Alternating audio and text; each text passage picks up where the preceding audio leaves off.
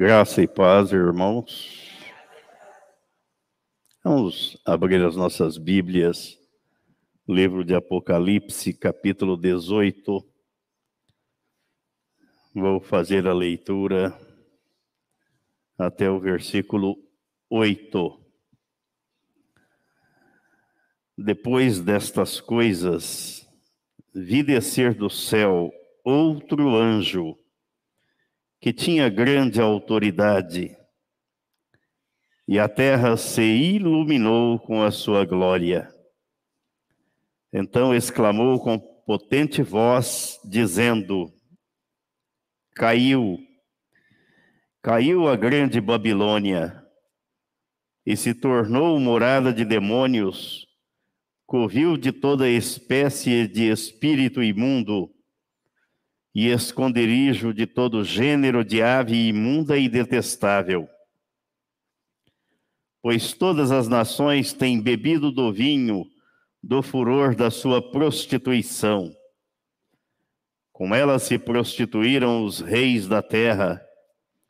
Também os mercadores da terra se enriqueceram à custa da sua luxúria.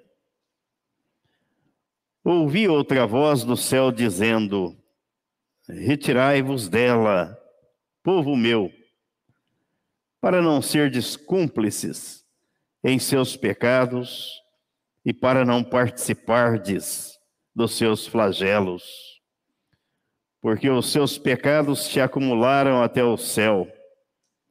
E Deus se lembrou dos atos iníquos que ela praticou.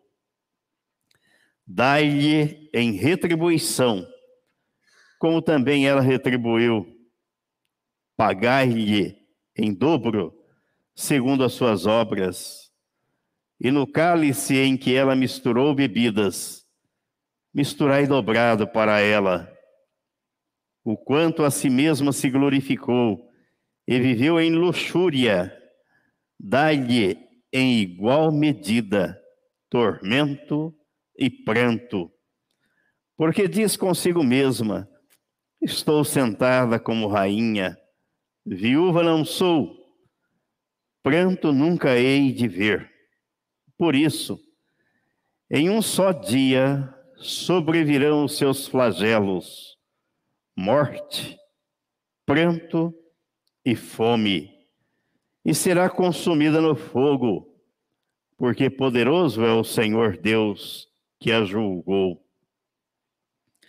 Pai Santo, nós te agradecemos pela manhã deste dia e pelo primeiro dia da semana, onde pela tua graça nós começamos a semana descansando. Muito obrigado pela obra que o Senhor fez por nós através de Jesus Cristo, quando ele nos atraiu no corpo dele, naquela cruz, para trocar a nossa natureza adâmica pela tua natureza divina. Muito obrigado, ó Pai, porque não merecíamos nada e não merecemos nada, mas a tua graça nos alcançou. E o Senhor nos amou e nos ama sem explicação, a ponto de enviar o teu filho a este mundo para nos livrar da condenação eterna. Muito obrigado, porque o Senhor nos incluiu no corpo do Senhor Jesus. E assim fazemos parte da tua família e podemos te chamar de Pai e pedimos que o teu Espírito conduza todas as coisas neste lugar e nas nossas vidas, para que o teu nome seja glorificado. E é em nome de Jesus que nós oramos e te agradecemos. Amém. Nós iniciamos a reflexão neste capítulo 18. E aqui estão as vozes da queda, anunciando a queda da grande Babilônia, ou do sistema que governa o mundo. Um sistema à parte, à margem de Deus, e que é contra Deus. Estes versículos iniciais, até o versículo 3, eles retratam aqui a voz da condenação. anunciando o fracasso desse sistema político, econômico, religioso, que está fadado ao fracasso. Porque de Deus ele não tem nada. É o mundo ímpio, é o mundo inspirado, influenciado pelo maligno, que tem levado a humanidade ao estado em que ela se encontra. Ainda agora pela manhã estava ouvindo alguém dizer que essa máscara faz parte do sistema do governo mundial, do novo governo mundial que está sendo instalado pelo anticristo para dominar as pessoas, por cabresto, retirar a liberdade, restringir direitos. E há muita gente que não percebe, inclusive dentro da igreja. Há muita gente que ainda não se deu conta do domínio do anticristo, do governo do anticristo que está sendo implantado. Então não adianta esperar nada melhor. É daqui para pior. Há uma frase em latim que diz status quo ante, jamais. Voltaremos ao estado anterior, ou ao estágio anterior. É daqui para pior. E de repente alguém pode dizer, mas esse pastor é pessimista, ao invés de trazer uma palavra de esperança, de alento para a igreja, de otimismo. Vem com essa palavra logo pela manhã. Mas eu faço isso baseado no que está escrito aí na segunda carta a Timóteo, no capítulo 3. Capítulo 3. O apóstolo Paulo escrevendo a Timóteo, que era um jovem pregador, pastor. Aí no capítulo 3 ele fez este registro. Sabe, porém, isto: nos últimos dias sobrevirão tempos difíceis, pois os homens serão egoístas, avarentos, jactanciosos, orgulhosos, arrogantes, blasfemadores, desobedientes aos pais, ingratos, irreverentes, desafeiçoados, implacáveis, caluniadores, sem domínio de si, cruéis, inimigos do bem, traidores, atrevidos, enfatuados, cheios de si, mais amigos dos prazeres que amigos de Deus, tendo forma de piedade, negando-lhe, entretanto, o poder. Foge também destes. Então a palavra não é minha, o pessimismo não é meu, é a realidade bíblica, é o que está escrito. Ele não está dizendo aqui, os últimos dias serão melhores, as pessoas serão boazinhas, compreensíveis, amorosas. Não, está dizendo os últimos dias sobrevirão tempos difíceis.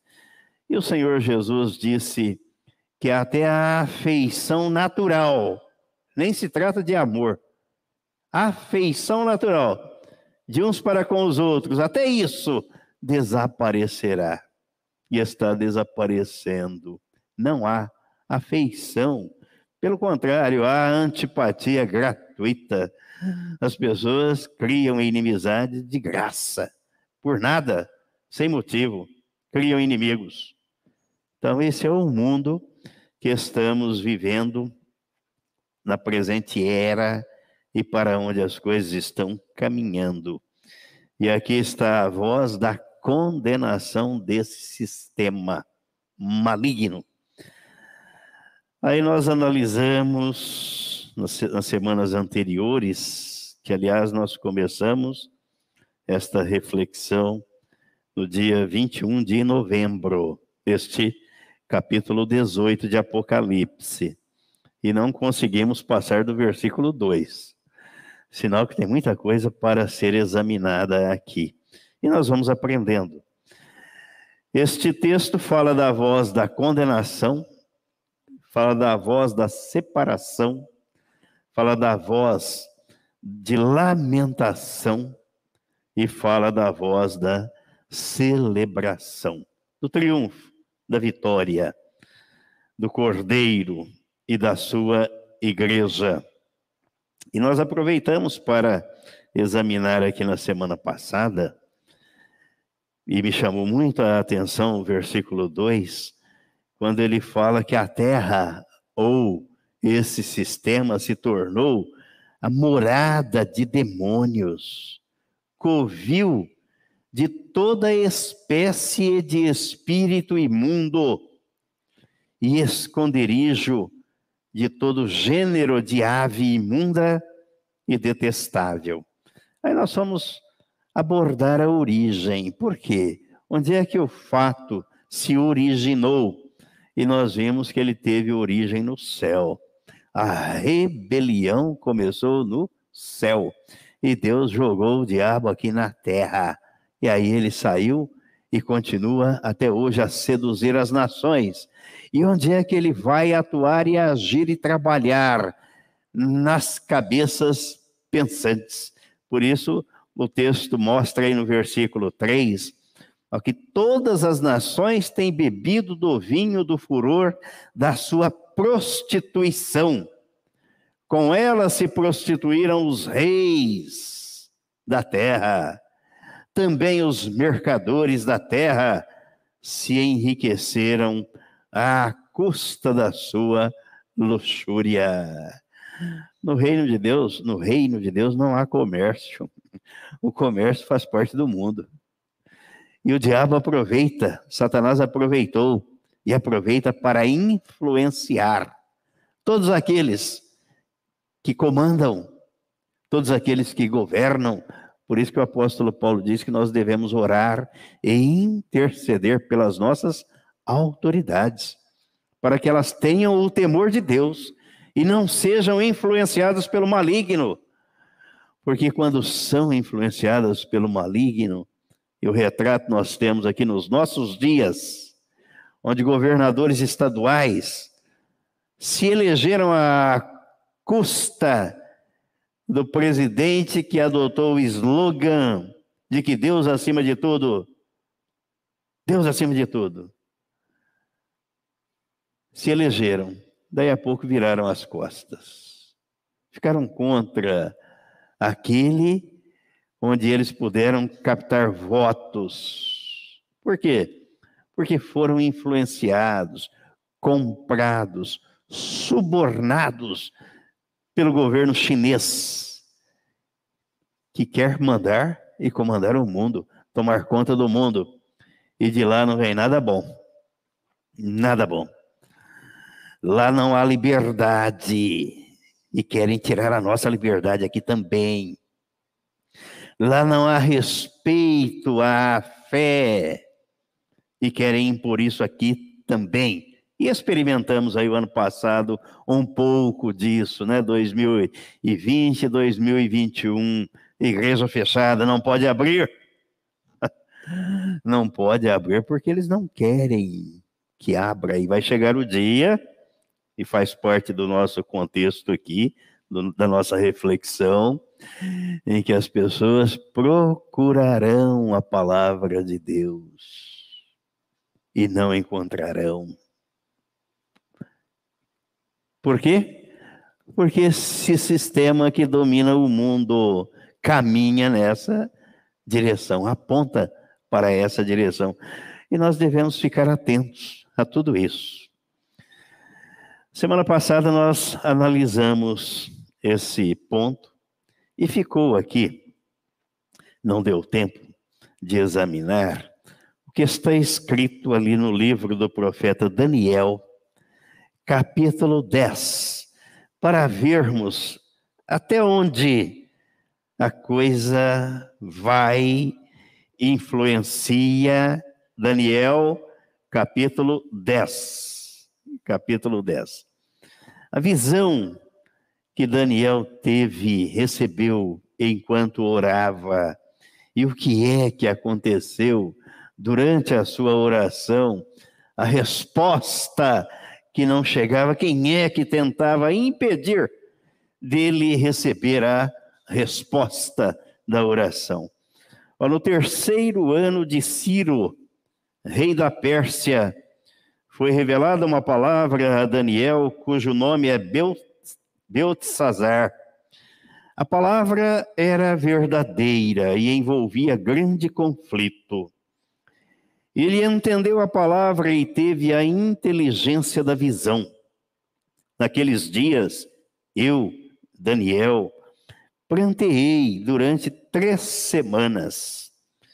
Manjar desejável não comi, nem carne nem vinho entraram na minha boca, nem me ungi com óleo algum, até que passaram as três semanas inteiras. 21 dias, em oração e jejum.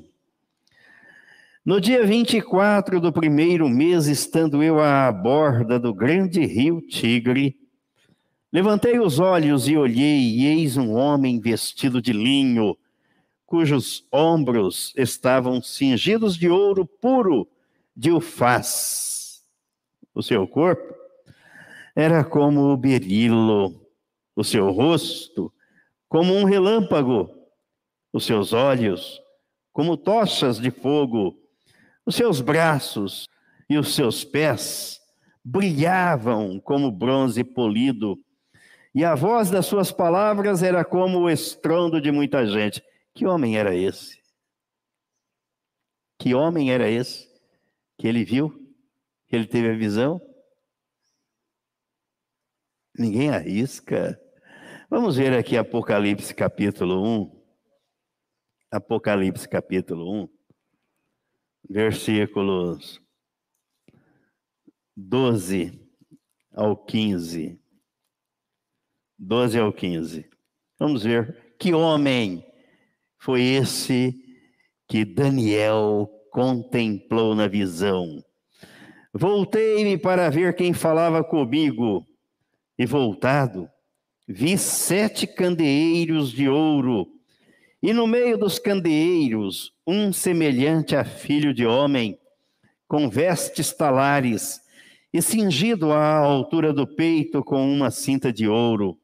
A sua cabeça e cabelos eram brancos como a alva lã, como neve, os olhos como chama de fogo, os pés semelhantes ao bronze polido, como que refinado numa fornalha, a voz como voz de muitas águas. Que homem era este? Jesus. Daniel contemplou na visão a pessoa de Jesus Cristo. Agora, isso é muito para o raciocínio humano meramente lógico, porque na visão de Daniel, Jesus não tinha nascido ainda, mas ele já existia o Verbo que se fez carne. Daí mais um erro de comemorar Natal. Jesus não nasceu, ele encarnou. Ele já existia. Ele participou da criação. Era o Deus encarnado. Foi contemplado por Daniel naquela visão. Então, voltando o texto, lá de Daniel capítulo 10, versículo 7. Só eu, Daniel, tive aquela visão os homens que estavam comigo nada viram. Não obstante, caiu sobre eles grande temor e fugiram e se esconderam da presença de Jesus. A humanidade foge de Deus, tenta se esconder de Deus. O fato começou no Jardim do Éden, né? Da semana passada, o irmão Palmieri trouxe aqui a reflexão. Enquanto Adão estava em comunhão com Deus, o culto diário no jardim do Éden, estava tudo bem. A hora que ele transgrediu a palavra, desobedeceu, não levou Deus a sério. Não leva Deus a sério. Tenta se esconder de Deus. Se escondeu. Tive medo. Ué, Adão, você até agora viveu do mesmo jeito. Nu, não teve vergonha, não se escondeu, não teve medo. O que, que aconteceu? Mas Deus sabia. O que tinha acontecido. O que, que acontece com a humanidade que tenta se esconder de Deus? Vamos ouvir a palavra de Deus. Ah, hoje não vai dar, hoje eu não posso, tenho compromisso, estou muito ocupado. Fuga, fugindo de Deus. Por quê? Porque o pecado separa, separou.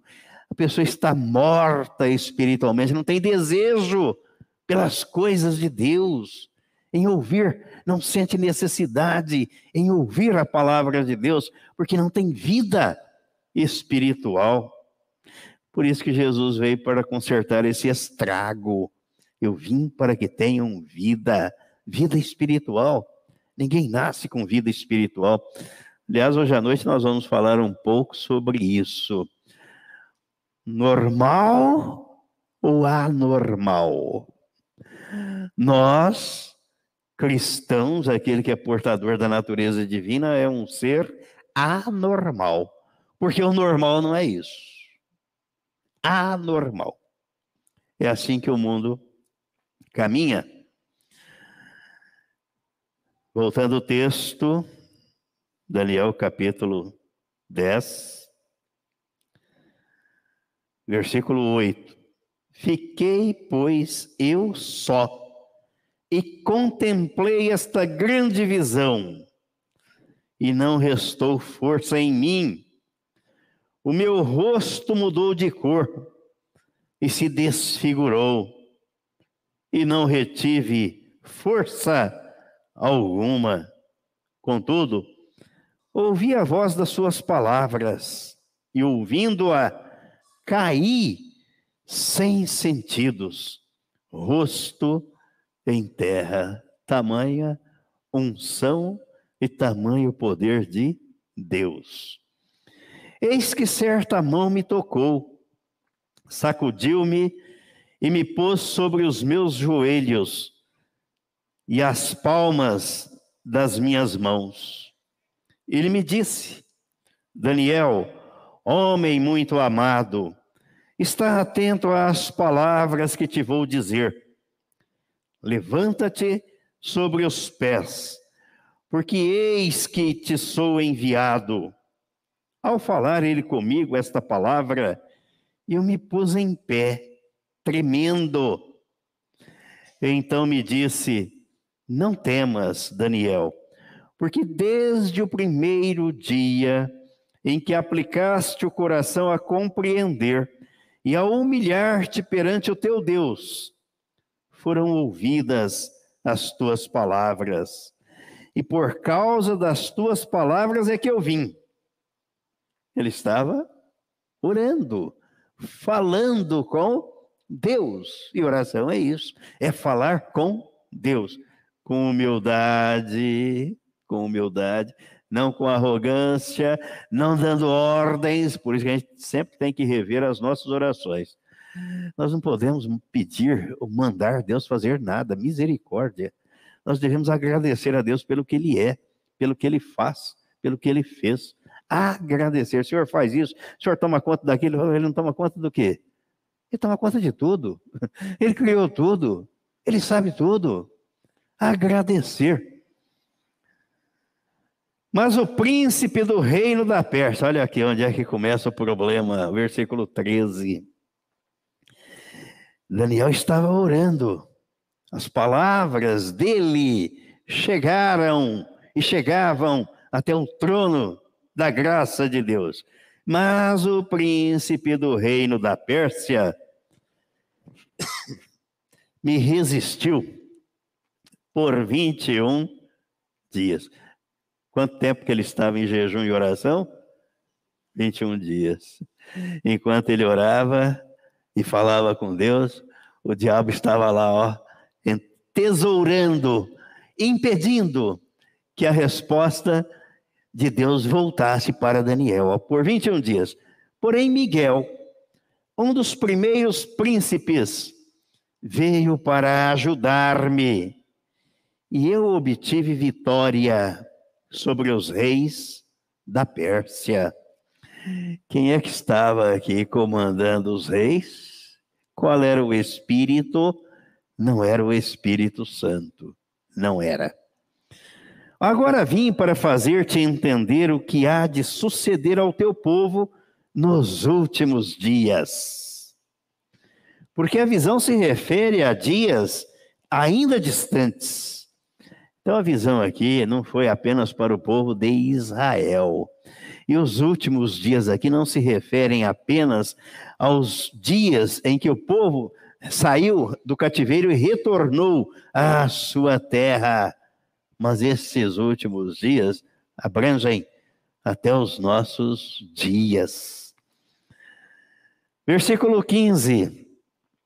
Ao falar ele comigo estas palavras, dirigiu o olhar para a terra e calei e eis que uma, como semelhança dos filhos dos homens, me tocou os lábios.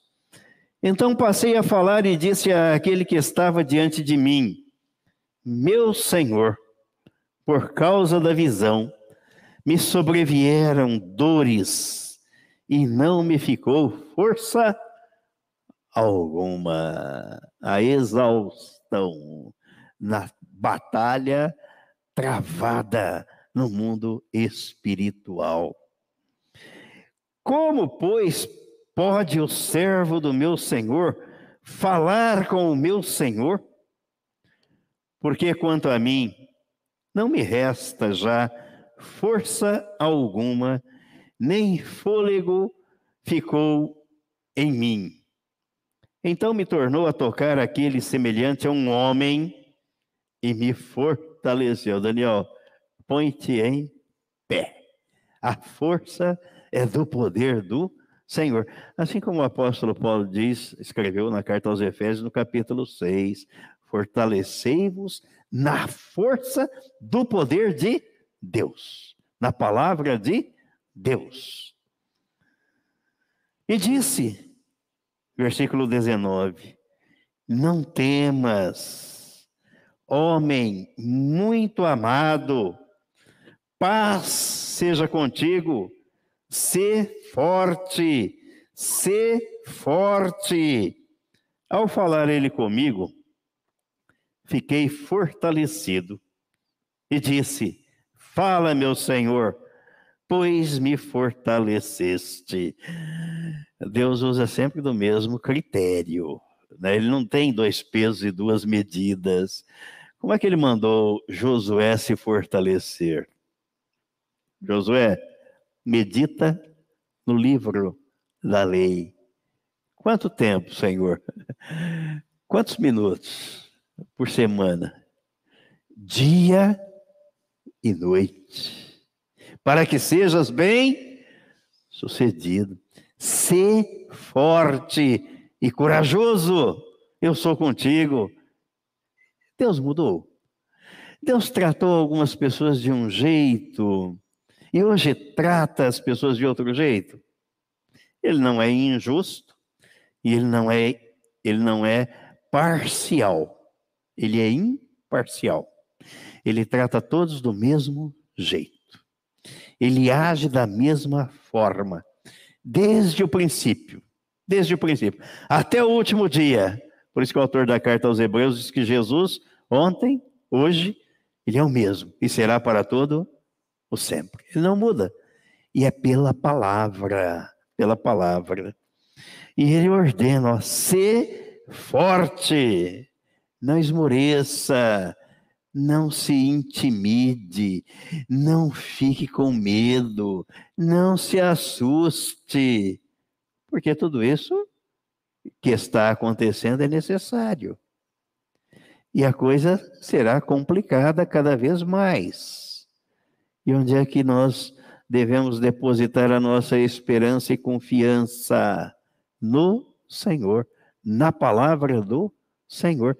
Ele agiu assim no passado, o que está registrado aqui é para que não duvidemos de que ele agirá, está agindo e vai agir do mesmo modo. Versículo 20. E ele disse: Sabes por que eu vim a ti? Eu tornarei a pelejar contra o príncipe dos persas. E, saindo eu, Eis que virá o príncipe da Grécia. Onde é que o espírito maligno atua?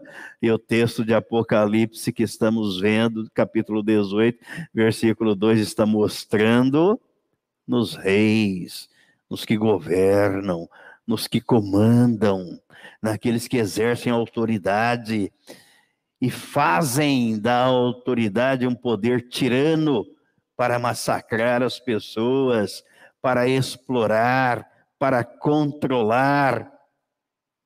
É isso que nós devemos ter em mente, e é o que está escrito na Bíblia.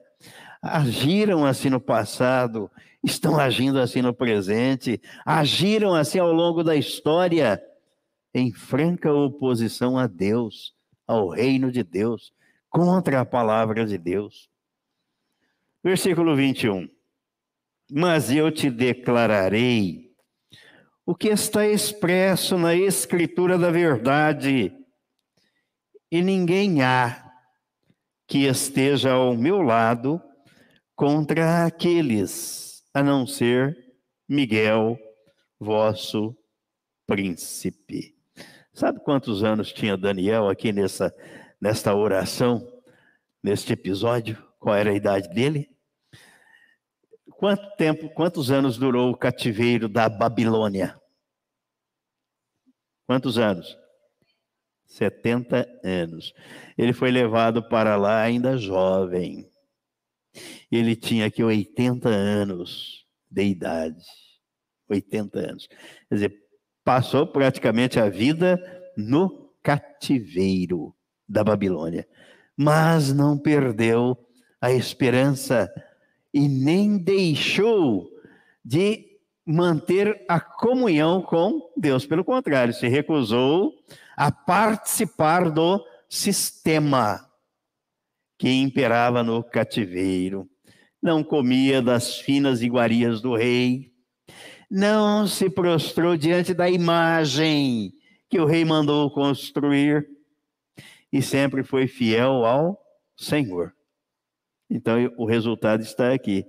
Deus está atento às orações daqueles que lhes são fiéis, daqueles que devotam a Ele fidelidade, lealdade, daqueles que estão em Cristo Jesus, que observam e levam a sério a Sua palavra.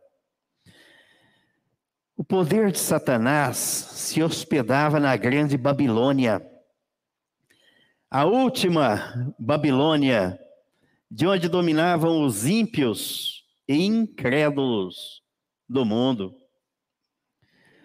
Entretanto, a declaração do anjo na visão de João, voltando o texto aí de Apocalipse 18, a voz da condenação, ele se expressa com o verbo no passado, dizendo: caiu, caiu a grande Babilônia. Isso revela a absoluta certeza do cumprimento da profecia.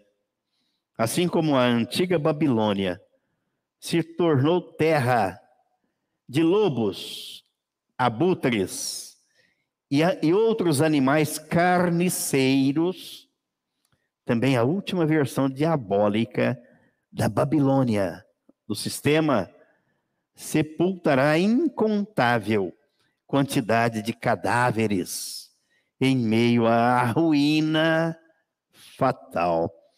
Interessante que eu separei aqui vários textos que vêm anunciando, mostrando a queda desse sistema Vamos começar aqui pelo profeta Isaías. Isaías, capítulo 13. Capítulo 13.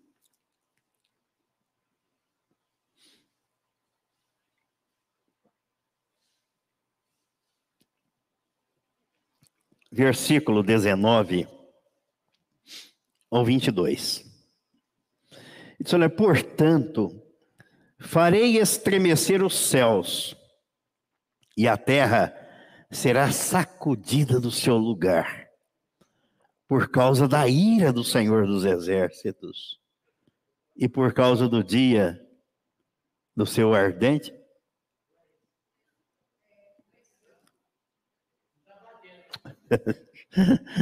Perdão, é que eu, tô, eu falei Isaías capítulo 13 e estou lendo o versículo 13, né?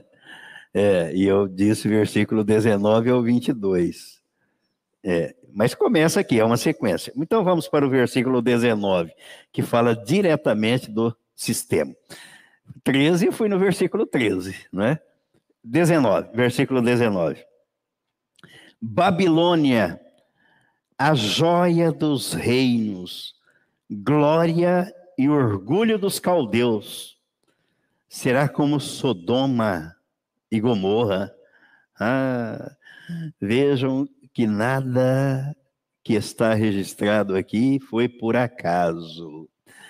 Por que, que Deus destruiu Sodoma e Gomorra? E como é que ele destruiu? Então, o, o, o mundo que vivemos, o sistema adotado pelo mundo, eu não sei se Sodoma era pior do que hoje, ou se hoje está pior do que Sodoma e Gomorra. E lá Deus destruiu. Aqui ele vai deixar passar. Ele está anunciando aqui. Será como Sodoma e Gomorra, quando Deus as transtornou. Nunca jamais será habitada, ninguém morará nela de geração em geração. O arábio não armará ali a sua tenda, nem tampouco os pastores farão ali deitar os seus rebanhos.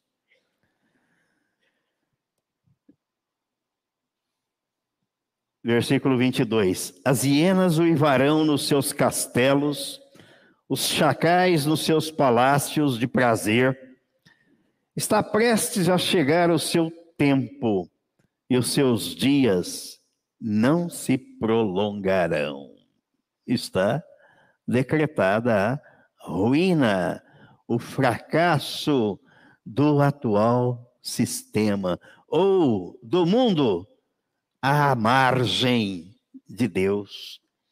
Vamos para o capítulo 21, aí de Isaías mesmo. 21. O versículo 9. O versículo 9. Eis agora vem uma tropa de homens, cavaleiros, de dois a dois. Então ergueu ele a voz e disse: Caiu, caiu Babilônia. A profecia lá no livro de Apocalipse, aqui, ó. E todas as imagens de escultura dos seus deuses jazem despedaçadas por terra. As pessoas, a humanidade, o ser humano, cria deuses, fabrica deuses, dirigem a estes deuses a sua oração e a sua adoração, numa afronta ao Deus vivo, ao Deus Criador, e acham que Deus vai deixar isso tudo passar assim, sem consequências Capítulo 34, 34, versículos 11 ao 15. Todo anúncio, todos esses textos mostram o anúncio da queda, da derrota desse sistema. Versículo 11. Mas o pelicano e o ouriço a possuirão, o bufo e o corvo habitarão nela. Estender-se-á sobre ela o cordel de destruição e o prumo de ruína. Já não haverá nobres para proclamarem um rei. Os seus príncipes já não existem. Nos seus palácios crescerão espinhos e urtigas e cardos nas suas fortalezas. Será uma habitação de chacais e morada de avestruzes. Até o versículo 15. As feras do deserto se encontrarão com as hienas, e os sátiros clamarão uns para os outros. fantasmas ali pousarão e acharão para si lugar de repouso. Aninhar-se-á ali a coruja e porá os seus ovos e os chocará, e na sombra abrigará os seus filhotes. Também ali os abutres se ajuntarão, um com o outro. Isso tudo nos palácios, naquilo que a nobreza coloca como Deus nas suas vidas. Ainda profeta Jeremias, agora vamos para o profeta Jeremias, capítulo 50. Capítulo 50, o versículo 39. Por isso as feras do deserto com os chacais habitarão em Babilônia, também os avestruzes habitarão nela, e nunca mais será povoada, nem habitada de geração em geração. Aí vamos para o capítulo 51, os versículos 24 ao 26. Pagarei ante os vossos próprios olhos a Babilônia e a todos os moradores da Caldeia toda a maldade que fizeram em Sião, diz o Senhor. Eis que sou contra ti, ó monte de que destróis, diz o Senhor, que destróis toda a terra. Estenderei a mão contra ti e te revolverei das rochas, e farei de ti um monte em chamas. De ti não se tirarão pedras, nem para o ângulo, nem para fundamentos, porque te tornarás em desolação perpétua, diz o Senhor. Agora vejam o versículo 37. Babilônia se tornará em montões de ruínas, morada de chacais, objeto de espanto e assobio, e não haverá quem nela habite. Eu fico, isso fez, me fez lembrar agora né, as, as, grandes cidades e aqueles arranha-céus que, que a engenharia constrói, né, prédios bonitos. Mas dá uma olhada diante do texto, o que é que vai acontecer com tudo isso? Com tudo isso, olha, montões de ruínas, moradas de chacais, objeto de espanto e assobio, e não haverá quem nela habite. A destruição é iminente, não vai escapar, porque a previsão é bíblica. Isso não é profecia, não é previsão daqueles que, na virada do ano, né, fazem os seus prognósticos para o ano que vai se iniciar. Esse ano vai ser assim, vai ser assado. A Bíblia vem anunciando, Deus vem anunciando. Os sinais ele tem enviado e sempre enviou ao longo da história da humanidade. Só não percebe e só não sabe quem não se interessa pela palavra dele. Ele está alertando. A queda aqui não é apenas aquela prevista por Isaías ou Jeremias, como acabamos de ver. A Babilônia histórica a queda aqui não é apenas a previsão da queda de Roma, do Império Romano, mas é a queda da Babilônia escatológica, ou seja, diz respeito às coisas dos últimos dias, dos últimos tempos. É a queda do sistema religioso, é a queda do sistema econômico, é a queda do sistema político, é a queda do sistema cultural e militar, sem Deus, fora de Cristo. É por isso que no capítulo 18 de Apocalipse, ele proclama: caiu, caiu a grande Babilônia. É a derrocada do mundo ímpio, do sistema que se opõe a Deus esse sistema não resistirá ao julgamento divino. E já foi anunciado Aí vemos aqui no capítulo 14 de Apocalipse, 14, no versículo 8. Seguiu-se outro anjo, o segundo, dizendo: Caiu, caiu a grande Babilônia, que tem dado a beber a todas as nações do vinho da fúria da sua prostituição. E também vimos no capítulo 17, no versículo 16. Os, é, capítulo 17, versículo 16.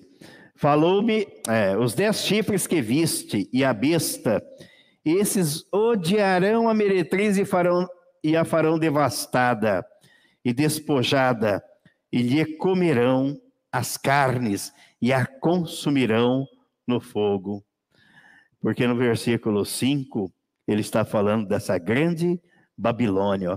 Na sua fronte achava-se escrito um nome, um mistério: Babilônia, a grande, a mãe das meretrizes e das abominações da terra.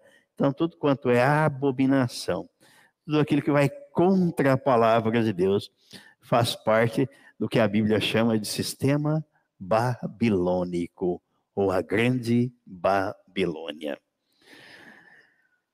A Babilônia torna-se morada de demônios. Agora prestem atenção. Mas a igreja é a morada de Deus. Não dá para misturar. Não dá para importar a filosofia, o modus vivendi, operandi do sistema do mundo para dentro da igreja. Porque a igreja é a noiva do Cordeiro, é o corpo de Jesus Cristo, é a habitação da Trindade. Ele pagou o preço da purificação, da nossa redenção. Ele pagou para que sejamos povo santo separado para proclamar as virtudes de Deus e não fazer parte do sistema do mundo. Dá para captar a mensagem que é assim, os detalhes são assim, e é assim que Deus quer, é assim que a palavra dele determina, orienta, e é assim que nós devemos agir e viver. Nós estamos no mundo, mas não fazemos parte dele.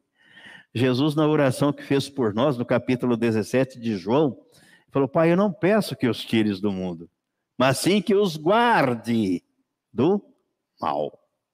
Maligno não pode tocar na igreja de Deus, de Jesus, no corpo de Jesus. Não estou falando de igreja que tem nome de igreja, não.